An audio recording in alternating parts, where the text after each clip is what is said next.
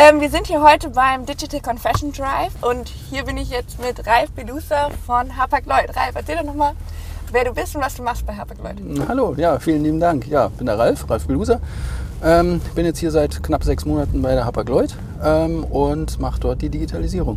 Okay, und was heißt Digitalisierung bei einem Containerschifffahrtsunternehmen? Ist das so richtig ausgedrückt? Genau, richtig. Ja, eigentlich ist es ja ein, äh, ein traditionelles Unternehmen. Mhm. Gibt es natürlich schon super, super lange.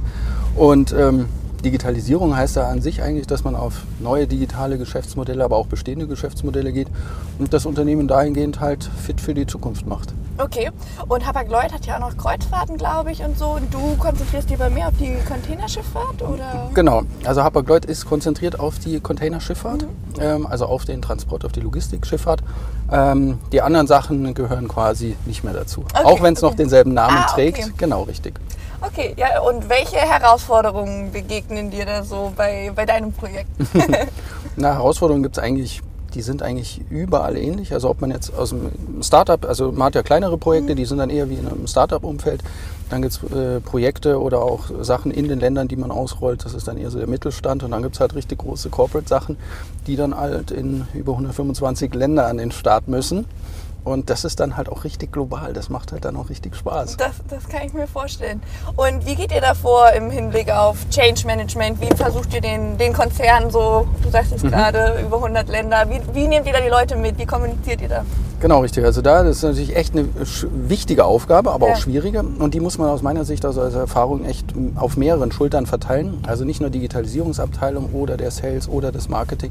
Das ist auch sehr stark Corporate Communication ähm, ist aber auch sehr stark HR, damit das über alle Kanäle kommt. Change muss immer wieder quasi ins Unternehmen gebracht werden, kontinuierlich übers Internet, über Mails, über Schulungen, über Education, auf allen Kanälen. Okay. Und wie ist da bisher so die Wahrnehmung? Habt ihr, habt ihr da viele Ängste, auch denen man begegnet oft? Ähm, das ist ja einer der zentralen Punkte so im Change Management. Oder ist da eine sehr, sehr gute offene Stimmung? Es ist eine sehr, sehr gute offene Stimmung, aber man muss auch sagen, es gibt natürlich auch die Ängste, die typischen, die man da hat. Ähm, aber das verteilt sich eigentlich ganz gut, weil dadurch man hat äh, super viele Kulturen mhm. und gerade auch mit über 12.000 Mitarbeitern, 125 Ländern. Und da merkt man die Diversität natürlich super stark und manche wollen natürlich nach vorne, wollen den Change, wollen Digitalisierung, wollen in die Themen reingehen ähm, und andere warten da auch lieber ab. Also das ist so diese ganz normale Verteilung und Mischung und ähm, die holt man dann eigentlich auch sehr gut ab. Also es ist nicht so dieser, dieser Druck, dass man sagt, oh nee, jetzt was Neues oder wird mein, mein Platz oder mein, mein Job jetzt überflüssig oder sowas. Das ist so gesehen gar nicht die, die Frage, sondern wie bringt man quasi neue, neue Technologien, neue Geschäftsmodelle oder auch neue Arbeitsweisen einfach zum Mitarbeiter. Weil selbst auch wenn man sagt, jetzt neue Algorithmen oder sowas, können die quasi äh, den Mitarbeiter ersetzbar machen oder austauschbar da muss man wirklich sagen, das ist halt ein Stück für Stück äh, Weg und Algorithmen oder Big Data oder solche Sachen, die unterstützen den Mitarbeiter mhm. und unterstützen den Mitarbeiter in den Ländern, damit wir letztendlich am Ende des Tages die einfachere Arbeit haben und dann auch mehr Sachen, auch mehr mit dem Kunden äh, machen können, äh, anstelle irgendwo doof irgendwas, irgendeine Maschine einzutippen, was die Maschine eigentlich selber machen könnte heutzutage. Ja, okay.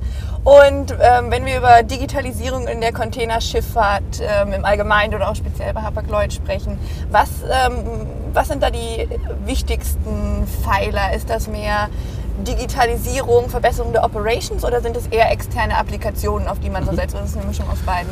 Es ist eine Mischung aus beiden, weil man okay. wirklich sagen kann, okay, das ist die komplette Value Chain äh, vom, vom, Anfang bis zum Ende, weil die muss man quasi komplett einmal äh, richtig äh, durchmachen und richtig optimieren und die eben verbessern. Ähm, also das geht vom, vom, von der Kundenakquisition natürlich ganz vorne mit den unterschiedlichen Kunden, dann über Bestellprozesse, über Sales, über Marketing, aber nicht nur digital, weil es ist natürlich auch ein gutes Kundenerlebnis, wenn der Kunde anruft und sagt, du, ich habe da eine Frage oder wann kommt mein Container oder wie sieht es da aus. Ähm, und das muss natürlich dann möglichst gut äh, an den Kunden vermittelt werden oder geholfen werden und dann, dann gibt es so einen ganzen ganz schönen Flow für den, für den Kunden und das ist, denke ich, super wichtig, dass dann auch die Bezahlung und solche Sachen, bis dann wirklich der Container oder die Güter, die man dann von A nach B haben wollte, dann wirklich bis am Bestimmungsort ist, aus Shanghai in Kanada oder äh, bis in Australien unten. Okay.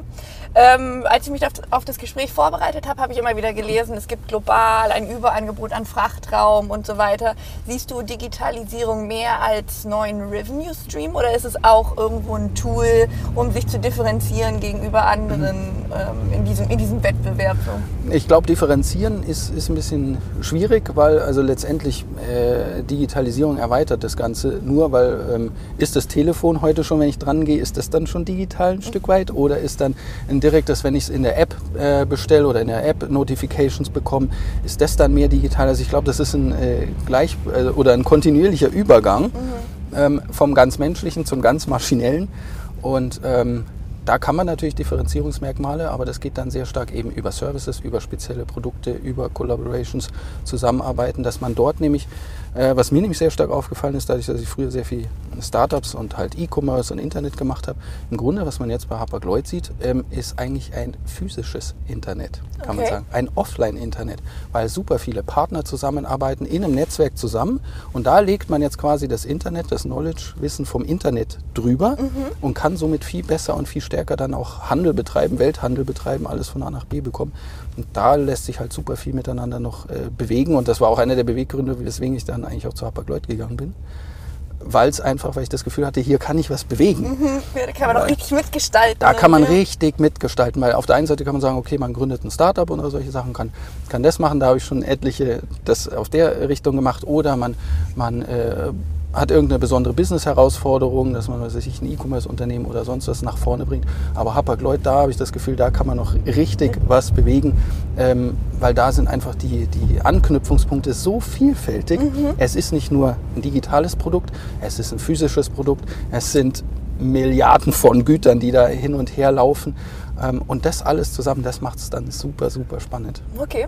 Und du hast jetzt gesagt, du bist seit sechs Monaten jetzt dabei. Was habt ihr in dieser Zeit denn erarbeitet? Welche Produkte, Services? Du hast das eben schon mal so ein mhm, bisschen mhm. ähm, kurz angesprochen. Genau, richtig. Also grundsätzlich ist es, dass man äh, Frameworks zum Beispiel erstmal reinbringt für agiles Arbeiten. Mhm. Dass man da komplett, also ob das dann Scrum, Kanban oder verschiedene Sachen ist, dass man super auf agile, schnelle Methoden geht, um schnell iterative Zyklen hinzubekommen. Okay. Also für bestimmte Produkte braucht man das einfach, für bestimmte bestimmte Produkte und Services. Bei manchen größeren Projekten oder sowas, da machen agile Arbeitsmethoden nicht so viel Sinn. Die, ja. die machen es dann eher schwieriger. Deswegen muss man da auch ganz balanciert einfach unterscheiden, aber das ist ganz einfach. Und dass man halt äh, sehr viele Kochrezepte, die man zum Beispiel auch aus anderen Industrien kennt, so aus dem E-Commerce äh, äh, oder auch aus der Luftfahrt oder sowas, dass man die wirklich hernimmt und die sieht, okay, wie kann man, wo kann man davon lernen und wo kann man die dann einsetzen. Mhm. Und das macht natürlich dann super Spaß, das Ganze viel enger zusammenzubekommen, ähm, wo man da merkt, die Mitarbeiter arbeiten wirklich super eng zusammen und auch super schnell. Und da kann man da natürlich dann auch sehr viel schneller neue interessante Produkte und Services dann zum Markt bekommen, hinbekommen, aber dann eben auch mit neuen Technologien, mit äh, anderen Ansatzmöglichkeiten, um die schnell auszutesten.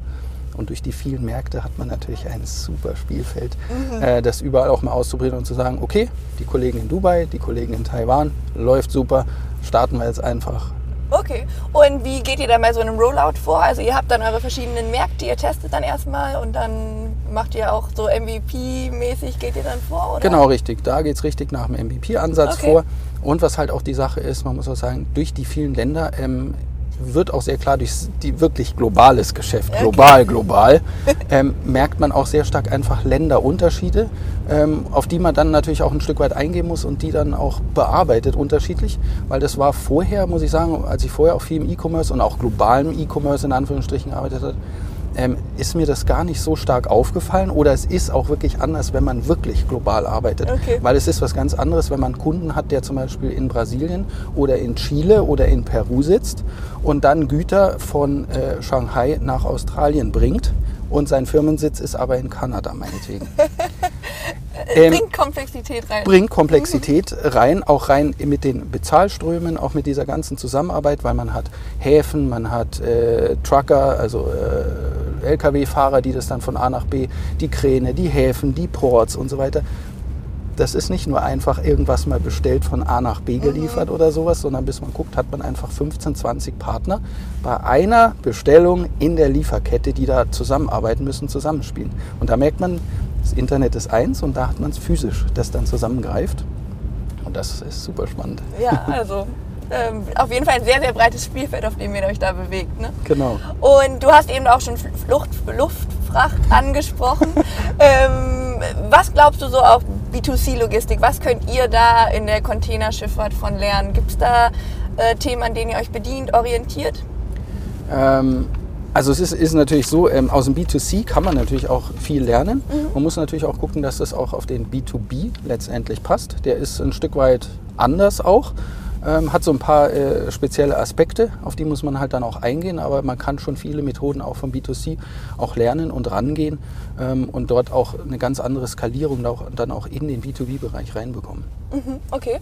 Und ähm, in, jetzt, wenn wir wieder bei B2C-Logistik bleiben, gibt es so Themen wie so ein Tracking and Tracing, Trace, mhm. äh, Tracing Link. Das genau, ist Track. gefühlt ein Standard, das gehört dazu. Richtig. Was glaubst du, wird sich so bei euch in der Containerschifffahrt im Allgemeinen durchsetzen als so eine digitale, digitaler Normalstandard, mhm, ähm, was, mhm. was dann einfach erwartet wird von euren Kunden? Genau, richtig. Also Tracking und Tracing, dass man weiß, wo ist mein Container, wann kommt er an. Gerade so Liefertreue oder sowas, das ist natürlich wirklich Standard. Das ist, äh, wie man es auch im, im normalen E-Commerce letztendlich kennt. Ich bestelle was und weiß, okay, das kommt morgen oder übermorgen und dann, dann weiß ich einfach, das sind so die Rahmenbedingungen, die müssen natürlich immer gegeben sein. Aber ich glaube, dass auch letztendlich äh, dieser ganze Fulfillment-Prozess, dass man, man, sich jederzeit abgeholt fühlt, dass man jederzeit auch auf seiner App letztendlich gucken kann mit Notifications, ah, soweit ist es. Mhm. Aber ich glaube auch, ähm, weil auf dieser ganzen Strecke auch sehr viele Optimierungen im Hintergrund passieren, dass man sagt, okay, da gibt es jetzt, was weiß ich, einen Sturm hier auf See oder ich kann eine andere Routing fahren, damit ich letztendlich äh, die Termintreue halten kann oder okay. sowas. Das läuft alles im Hintergrund ähm, automatisch, wo man dann dem Kunden auch sagen kann, du, äh, das ging jetzt folgenden Weg, aber wir haben es trotzdem für dich äh, gemanagt, dass es äh, zur richtigen Zeit am richtigen mhm. Ort letztendlich ist. Also erhöht in irgendwo auch die Sichtbarkeit eurer, eurer Prozesse und so weiter für den Kunden. Genau, Stelle. richtig. Also die, die erhöhte Transparenz, die kommt natürlich auch in der Schifffahrt, in der Logistik, wie in anderen Industrien kommt das natürlich auch ganz knallhart in den Markt und ist auch super wichtig, ähm, weil auf sowas kann man natürlich ganz gut aufbauen, auf der erhöhten Transparenz. Da sieht man, was passiert da, wie ist die nächste Action, was muss ich als nächstes machen. Und der Kunde hat dann auch viel mehr Wahlmöglichkeiten zu sagen, okay, finde ich gut äh, oder äh, ich rufe nochmal schnell an oder ich schreibe nochmal schnell zurück, okay, äh, folgende Anmerkungen noch. Also das ist wirklich Okay. Und wie geht ihr, wie geht ihr intern an so, ein, an so Digitalisierung von Prozessen oder auch ähm, die Erarbeitung neuer Produkte heran? Habt ihr da irgendwelche Methodiken, die ihr nutzt? Ähm, mhm. Wie seid ihr da teammäßig aufgestellt? Genau, da, da gibt es natürlich etliche Methoden, ob das also jetzt auch, da gibt es bestimmte Principles, bestimmte Frameworks, Niki Principle und so weiter. Ähm, in erster Linie muss man, ähm, was man bei Digitalisierung natürlich, das wichtigerweise echt machen muss, ist Kommunikation. Mhm. Digitalisierung ist nicht wirklich nur Technik, es ist Kommunikation und die Technik unterstützt dann letztendlich äh, so eine digitale Transformation oder so eine Reinvention, weil letztendlich digitale Transformation heißt ja Reinvention, also Neuerfindung, dieser kontinuierlich, die kontinuierliche Neuerfindung ist es ja eigentlich. Ja. Ähm, und das, das muss man natürlich auch viel unterstützen, die Kollegen, Mitarbeiter mitnehmen, mit Frameworks äh, vertraut machen. Und da fällt mir auch eins stark auf, ähm, Agilität heißt nicht, äh, Agilität bedeutet auch, dass man ganz starke, harte Frameworks hat Aha. und die auch eingehalten werden und dazwischen ist man agil. Weil wenn man überall agil ist, wird alles sehr fluffy und sehr, sehr durcheinander und sehr chaotisch, äh, sehr schnell. Deswegen ist Agilität heißt eben auch, dass man klare Termine hat, klare Richtlinien, da trifft man sich, da spricht man darüber damit das nicht so ausfasert. Mhm. Und das und solche, solche agilen Frameworks oder auch ähm, bestimmte Arbeitsmethoden oder auch mit anderen Arbeitstools letztendlich arbeiten, also kollaborativ in Realtime einfach zusammenarbeiten, mhm. ähm, nicht Millionen von E-Mails mit äh, PowerPoints und Excel-Listen hin und her schicken, wo hinten dran steht dann Version 23, 24, wo man dann den Kollegen fragt, äh, hast du jetzt die Version 23 oder 27? Welcher? Wel, wel, was, was, äh, wo sind wir gerade? Was war die aktuelle jetzt? Nein, es, es gibt ein Dokument und da arbeiten dann alle zusammen oder man arbeitet in bestimmten Systemen zusammen dass man dort flexibler wird. Also ich glaube, in der Zukunft ist es auch nicht so, man hat ein großes System oder fünf große Systeme und versucht immer alles zu migrieren und mhm. ineinander zu packen. Nee, das wird es nicht sein. Es sind dynamische, agile Tools, weil wenn man merkt, äh, die Anforderungen haben sich in fünf Monaten, sechs Monaten geändert, dann nimmt man was anderes. Und dann ist es, braucht man natürlich Tools, die auch leicht austauschbar sind. Ja. Ist zwar Ist zwar dann halt leider so, aber dann, dann hilft das Tool oder die, äh, für die Zusammenarbeit hilft es da an der Stelle nicht und dann wechselt man sofort auf das nächste, damit man dort eben noch schneller und noch besser arbeiten kann. Und ähm, wie, das klingt ja so, als würdet ihr dann auch eine Menge von verschiedenen Regionen quasi mit in euren Digitalisierungsprozess mit, mit reinnehmen. Wie, wie organisiert ihr da euch? Also ihr, du hattest ja vorhin auch das mhm. Thema angesprochen. Ihr habt dann ein MVP in einem bestimmten Land, wo ihr dann den Rollout testet. Mhm. Also was man wirklich sagen muss, äh, man muss äh, von allen global lernen. Mhm. Es ist nicht nur Silicon Valley.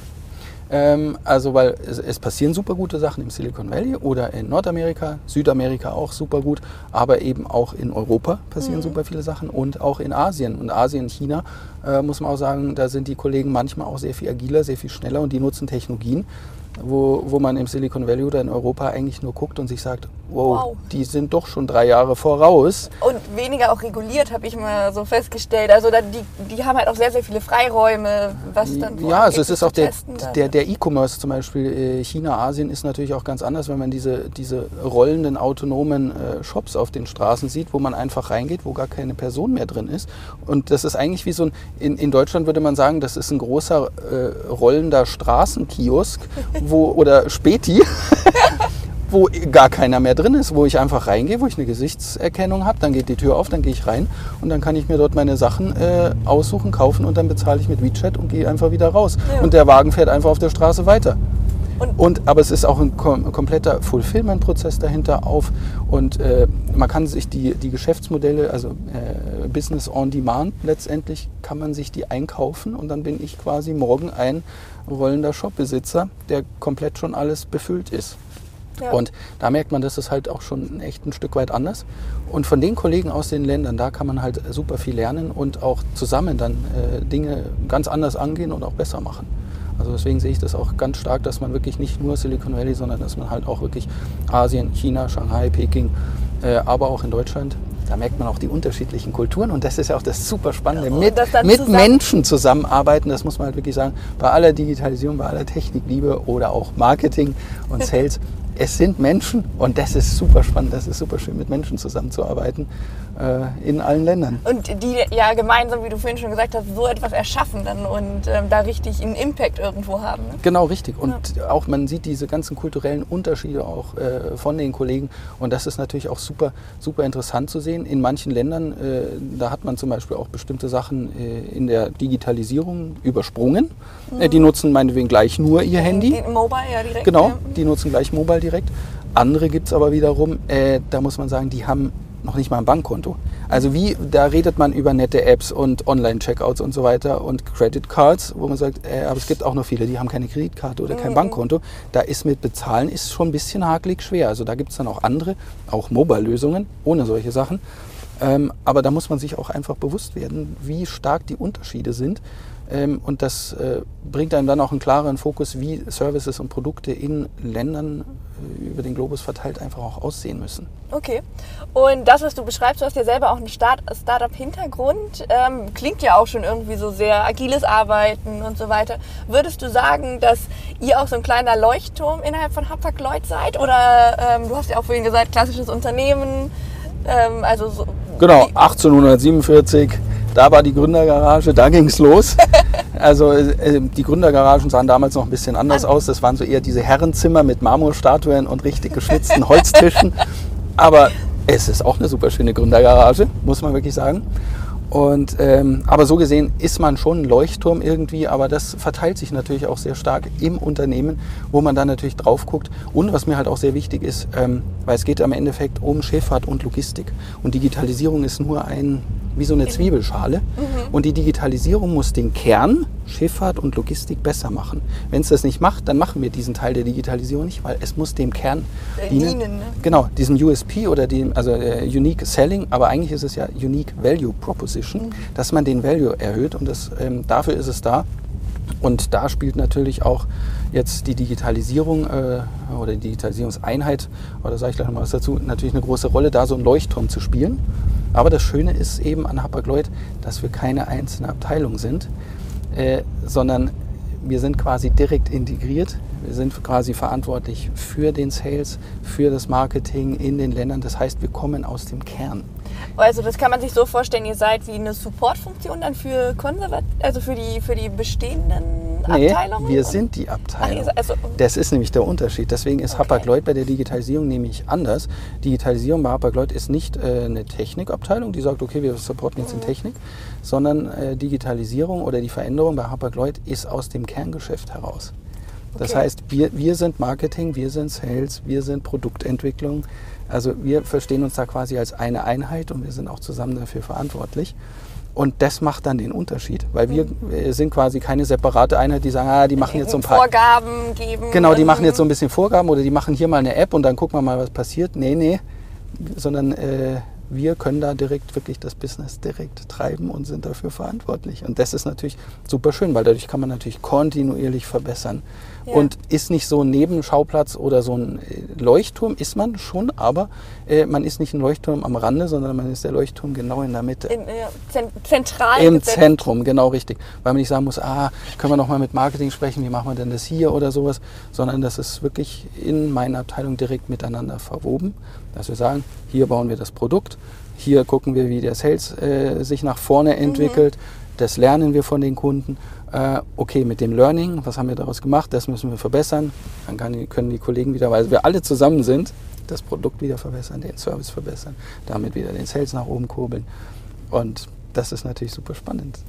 Und ähm, was hältst du von, von der Beteiligung an Startups? Wie siehst, siehst du Startups so in der Logistikbranche eher als Chance? Ist das, ähm, ist das eine Gefahr für, Mhm. für konservative Unternehmen wie Hapag-Lloyd oder Ich etablierte? Genau, ich sehe es, ich sehe es als, als Chance oder man kann beidseitig voneinander lernen. Also wir sind auch äh, in einigen Startups investiert, die sind auch bei uns quasi mit dabei. Ähm, wir unterstützen sie, sie unterstützen uns, also gegenseitig. Aber ich muss auch sagen, man muss natürlich bei aller Liebe, äh, bei vielen Acceleratoren, Incubatoren oder sowas, wo ich auch mit dabei bin, äh, muss man natürlich auch das richtige Setup rausfinden und nicht alles passt auf alle Firmen. Also was bei Axel Springer oder Bertelsmann oder so oder bei der Deutschen Bahn passt, muss nicht unbedingt auch bei Hapag-Lloyd passen. Das muss man ein bisschen tailern Okay. äh, und auch anpassen. Aber in erster Linie geht es darum, dass man eben, dass das Unternehmen lernt, damit das, äh, die Corporate-Umgebung lernt, okay, wie arbeiten Startups. Das ist eigentlich so die erste Mission für Startups, für so eine Collaboration. Das zweite ist natürlich, dass man irgendwie auch äh, von der Technologie oder von den Kunden partizipieren kann, gegenseitig. Weil wenn ein Startup eine gute Idee hat, ein gutes Businessmodell, dann ist natürlich auch der Vorteil, wenn es gut funktioniert, dann kann ich das in über 125 Ländern skalieren. Ja. Und das macht dann halt sofort gleich einen Riesensprung. Also aber auch einen richtig Riesensprung. Ähm, und das ist dann auch keine Frage, weil da ist man natürlich als Corporate, als Konzern, da ist man gut drin in Execution. Wenn man Ja. sagt, ich habe was und das kann ich jetzt, das kann ich jetzt wirklich dann innerhalb von vier Wochen rausbolzen in alle Länder und dann habe ich aber auch richtig massiv Umsatz. Und das ist natürlich auch schön. Und so kann man natürlich super von, gegenseitig voneinander lernen. Und äh, das ist natürlich auch der dritte Punkt, dass man dann halt auch einen Mehrwert und einen Gewinn daraus erwirtschaftet. Okay, super. Und wie geht ihr da, also du ka- kamst ja auch aus einem, aus einem Startup-Umfeld. Wie war das für dich, zu Hapag-Lloyd zu kommen? Ähm, was hast du Mhm. da vielleicht auch gelernt dann in dem Zusammenhang? Genau, also ich habe in der Vergangenheit viele Startups gemacht, viel E-Commerce, viel Digital letztendlich. Ich war zwar auch in den letzten Jahren sehr viel auch bei Axel Springer natürlich oder auch bei anderen Unternehmen in der Automobilbranche oder auch in der äh, Pharmabranche sehr viel. Ähm, deswegen ist mir das mit dem Corporate-Umfeld gar nicht so, So so, fremd. Genau, richtig. Ähm, aber letztendlich, ähm, das Spannende bei Hapag-Lloyd ist wirklich, weil ich für mich erkannt habe, boah, da kann ich wirklich äh, den Change bewegen, da kann ich wirklich was anderes machen. Ähm, und weil auch die Umgebung einfach auch eine andere ist, so wie ich es auch gesagt habe, es kommt aus dem Kern. Es ist nicht Technik, es ist nicht einfach irgendwo nur ein Leuchtturmprojekt oder Stab oder sonst wie am Rand, wo man sagt, okay, so könnte man das machen, weil dann würde man auch sagen, ja, dann könnte es auch irgendeine Consulting-Bude, eine Consulting-Firma sein. Ähm, das ist es aber nicht. Bei Hapag-Lloyd ist es wirklich aus dem Kern heraus und das macht es natürlich super spannend. Und was, was ich immer wieder sagen muss, ist, ähm, es ist ein richtig globales Unternehmen. Und da gibt es wirklich nicht viele. Und jetzt, jetzt wir so als Hamburger, äh, gerade halt, es gibt nicht wirklich viele. Man guckt sich eBay an. eBay ist in 68 Ländern aktiv. Das- Apple, glaube ich, auch so in dem Dreh. So zwischen 60 und 80 Ländern ist Apple aktiv. Hapag-Lloyd ist in über 125 Ländern aktiv. da ist man wirklich bis in der Mitte von Afrika oder in äh, China. Und das ist wirklich, da, da merkt man die Welt und da ist auch der Handel. Weil das, was wir im E-Commerce so ein bisschen merken, ist äh, Klamotten von A nach B, hier ein paar Möbel und sowas. Aber ähm, Hapag-Lloyd, das sind Rohstoffe, das sind Möbel, das sind Autos, das ist Chemie, alles, was wir für unser tägliches ganze Leben Bank hier brauchen, hier in dem, in dem Auto sitzen, das ist alles. Selbst jedes Haribo-Gummibärchen oder jeden Kaffee, den wir trinken, Es wurde mal irgendwie transportiert, ne? genau, richtig, von A nach B. Ja. Und du, äh, so 127 Länder, haben wir gehört, 100, 25, genau. 125 Länder. Ähm, es gibt ja auch viele Regionen, gerade so Zentralchina und so weiter, die sind nicht so gut zugänglich. Wie glaubst du, kann Digitalisierung da helfen, wirklich so dann auch in diese Regionen reinzugehen, dort den gleichen Service anzubieten, den ihr ja überall anders auf der Welt irgendwo anbietet? Genau, richtig. Also in, in, gerade auch China und solche Sachen, da gibt es natürlich Regulierungen, aber ähm, auf der anderen Seite hat es natürlich auch sehr viele Vorteile, mit den chinesischen Kollegen zusammenzuarbeiten, weil die haben natürlich auch teilweise andere Möglichkeiten. Man muss sich einfach auf die Märkte einstellen. Also China zum Beispiel ist ganz klar, äh, muss man sagen, Serverstandorte müssen halt immer China sein. Ähm, ist, ist einfach so eine Vorgabe, ist auch auf der anderen Seite auch nicht äh, nicht dumm. Also muss man sagen, hat auch wirklich Vorteile, weil man einfach mehrere Standorte hat. Ähm, Und ähm, wenn man sich dort äh, anpasst oder einfach die Vorteile auch mitnimmt, ist es natürlich super gut, auch mit den chinesischen Kollegen zusammenzuarbeiten. Oder jetzt auch bis hinter ähm, Japan oder Korea oder Malaysia. Das hat schon alles wirklich sehr, sehr viele Vorteile, weil man auch super voneinander lernen kann und das Geschäft dann insgesamt besser macht. Okay. Und ähm, was glaubst du, so IoT-Geschichten, wie wird das die Containerschifffahrt verändern? Hat das überhaupt einen Impact oder? Auf jeden Fall, also IoT ist natürlich, also äh, Internet of Things mit Sensoren an Containern. Ähm, klar, auf den Schiffen oder sowas, da ist natürlich äh, eine ganze Menge eh schon immer Ist vorhanden. es schon im Einsatz da auch? Genau, schon? richtig. Ähm, auf der Strecke oder an dem Container wird in Zukunft im Grunde der, im Sinne der Transparenz natürlich unweigerlich irgendwann kommen, mehr oder weniger. Auf der anderen Seite muss man natürlich auch sagen, ähm, ist natürlich auch ein Kostenfaktor. So ein, äh, also nur mal als Beispiel, ich finde das nämlich immer ganz schön zu sagen, ähm, so ein Sensor, sagen wir mal so ein Raspberry Pi oder sowas, oder irgend so ein Sensor, lass ihn 100 Euro kosten oder 100 Dollar oder 10 Dollar. Okay. Wenn man jetzt aber einfach irgendwie zwei oder vier Millionen Container am Start hat und das Ding kostet einfach äh, 100 Dollar, dann muss man sagen, Ist das schon Invest? ich brauche mal eine halbe Milliarde, um nur so ein bisschen ein paar Boxen dran zu machen, die ein bisschen Temperatur und Schüttel messen. Ist dann schon echt eine Hausnummer, so eine halbe Milliarde da irgendwie reinzusetzen. Und was man halt auch nicht vergessen darf, ist ähm, wieder global, Logistik, das sind harte Produkte, das ist raue Seefahrt. Also die Kollegen, die sind da echt, äh, wenn wir uns sagen, okay, jetzt ist, wir, wir fahren irgendwie nach München und da ist ein bisschen Glatteis oder ein bisschen Stau, ja, dann kommt man ein paar Stunden später an. Wenn die Kollegen auf See sind und da ist ein Sturm, dann können die auch mal zwei Wochen später kommen, weil einfach Sturm ist. Und da merkt man, oh, da ist doch die Welt ein bisschen größer. Durchs Internet wird die Welt für uns super klein. Aber da draußen ist sie manchmal doch ziemlich, Ziemlich groß. groß. Wenn man dann merkt, boah, jetzt ähm, Malaysia oder Australien, das sind manchmal mit solchen äh, Stürmen oder sowas, ist man halt dann noch echt länger unterwegs. Und jetzt IoT ist, ist eine super spannende Sache. Äh, macht man natürlich auch irgendwo und da gibt es auch etliche Sachen, die auch äh, im Markt letztendlich gemacht werden.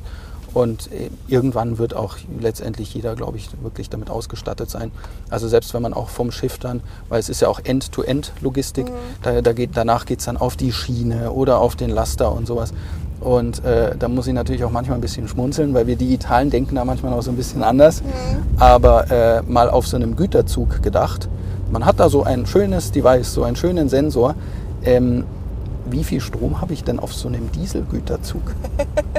Jungs, nur mal kurz Gehirn, Ich habe da eine Idee, aber ähm, Mal Gehirn- umsetzbar war es nicht. Ge Gehirn einschalten. Wie viel Strom habe ich auf einem Güterzug? Nämlich Zero. Keinen Strom. So, äh, was mache ich jetzt mit dem Raspberry Pi? Ja, ich kann eine Batterie draufbauen. Okay, macht man eine Batterie. Jetzt äh, überlegt aber noch mal ein bisschen weiter. Wie lange ist so ein Ge- Güter, äh, Güterdings unterwegs? Na, der ist manchmal schon ein paar Tage oder Wochen unterwegs, bis du den wieder siehst. Du kannst dir sicher sein, Jungs, die Batterie ist mehr als leer. Also man muss sich da auch andere äh, Modelle, klar mit Solar und solchen Sachen, niedrig, ganz niedrig Energiesensorik äh, auseinandersetzen. Und äh, da kommt halt dann so ganz kleine Feinmechanik mit Schwermaschinenbau auf den Güterzügen zusammen. Das ist super spannend. Deswegen, das, da gibt es super viel zu tun. Ja. Und wie ähm, ist das? Also man, so in den letzten Jahren hat man ja auch viel über so Piraten auf See und so weiter gehört. Mhm. Durch Digitalisierung, durch diese neuen Produkte, die ihr an den, an den Start bringt, mhm. entstehen dadurch auch neue Gefahren irgendwie durch Hacker oder so, die ihr jetzt noch bisher mm, natürlich mhm. noch nicht so auf dem Schirm hattet? Genau, also, also jetzt auch digitale Hacker oder solche Sachen, das ist natürlich immer eine Bedrohung für alle Unternehmen. Also ob klein oder groß, hat man mhm. natürlich echt überall am Start. Und auch einen großen Konkurrenten von uns hat es natürlich da super hart erwischt. Ähm, da muss man auch sagen, da ist äh, unsere IT wirklich super knallhart aufgestellt. Mhm. Da sind echt super coole Profis am Werk, äh, die da äh, wirklich super gute Arbeit leisten und äh, dort halt auch die Sachen möglichst sicher machen. Und auch dadurch, dass man in super vielen Ländern aktiv ist, muss man natürlich auch in den ganzen Ländern natürlich auch Vorkehrungen dort treffen. Ähm, aber zum Glück sind auch die heutigen Technologien natürlich immer advanceder. Gibt zwar immer irgendwelche Schlupflöcher, die ich natürlich selber so als Programmierer, die man natürlich kennt. Ähm, aber das ist einfach so, ist im Markt mit dabei. Okay. Und ähm, jetzt, wir sind jetzt am Ende Q1 2018. Mhm. Was sind für dich noch die Themen, die in diesem Jahr noch auf, dem, auf, dem, auf, dem, auf der Agenda stehen? Also, für Hapag-Lloyd. Genau, also der, der, größte Punkt ist natürlich wirklich äh, gerade äh, online und digital wirklich ganz massiv ausbauen und fokussieren. Ähm, und das, das macht super Spaß. Da gibt es auch einen super guten äh, Weg dorthin und dass man auch äh, die Kollegen, das ganze Unternehmen mit, mitnimmt auf diese agilen, auf diese schnellen Arbeitsweisen, dass man schnell neue Produkte äh, und auch sehr viel Spaß äh, ins Unternehmen bekommt, aus den globalen Ländern überall lernt und das ist so letztendlich der Fokus, dass man das ganze Unternehmen transformiert, in die Zukunft bekommt, eben mit neuen Innovationen reingeht und weil man halt so viele Sachen hat, so viele Unterschiedlichkeiten. Du hast den Container, du hast das Schiff, du hast die Strecke, du hast den Lkw-Fahrer, du hast die Güte, du hast Hunderttausende von großen Firmen, die wir alle kennen. Mit denen arbeitet man zusammen. Also man hat quasi die Welt in den Händen. ähm, mein Feld ist die Welt heißt es auch in der Marmorhalle Ach, am Berlindamm. Mein Feld ist die Welt und das bewahrheitet sich hier auch.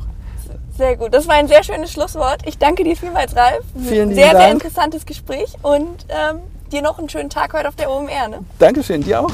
Danke.